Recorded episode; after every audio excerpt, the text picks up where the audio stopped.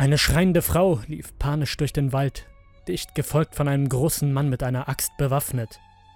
Sie stolperte über Steine, konnte sich aber aufrappeln und rannte weiter.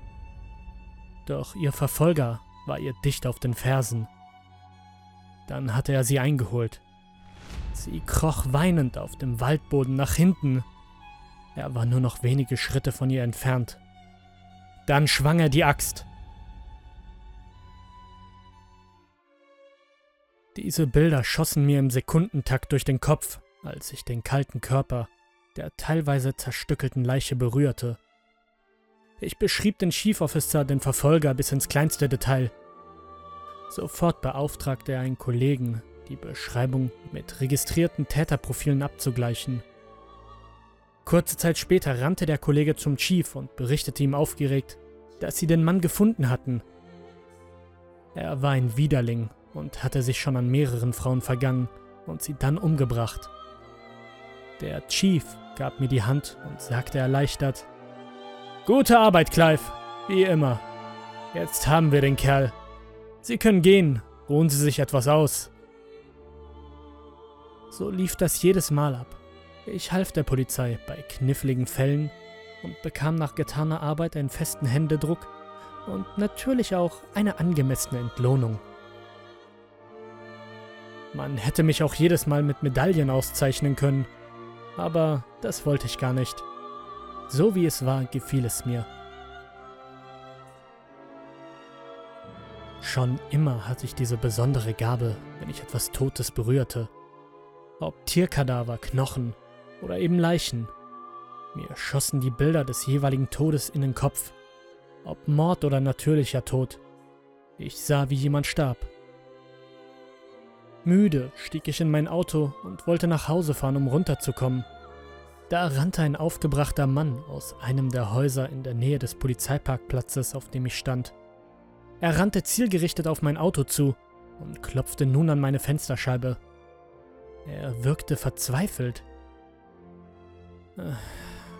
Ich seufzte und ließ das Fenster runter. Sie sind doch Clive Roberts, oder? Der den Tod von Menschen sehen kann. Bitte, Sie müssen mir helfen, flehte der Mann mich an.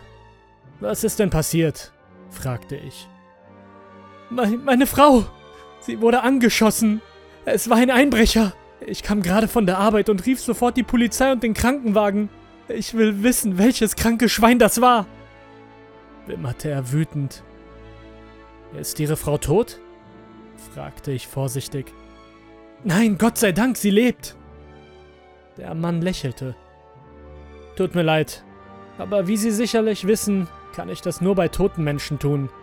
Es freut mich, dass Ihre Frau lebt, aber dann kann ich Ihnen nicht helfen. Das ist nun Sache der Polizei, den Täter zu finden. Das Lächeln des Mannes wurde zu einem seltsamen Grinsen. Ich weiß. Deshalb will ich die Maschinen abstellen, an denen meine Frau angeschlossen ist. Nur so kann ich den Täter finden. Ich sagte nichts mehr und schlug den Mann ins Gesicht und fuhr dann los. Das Arschloch rannte mir noch ein Stück hinterher. Dann blieb er stehen. Solche Ereignisse hatte ich in letzter Zeit öfters.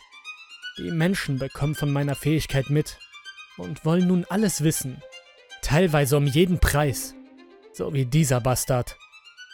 Menschen drehen durch, wenn sie etwas nicht wissen können, aber es unbedingt herausfinden wollen.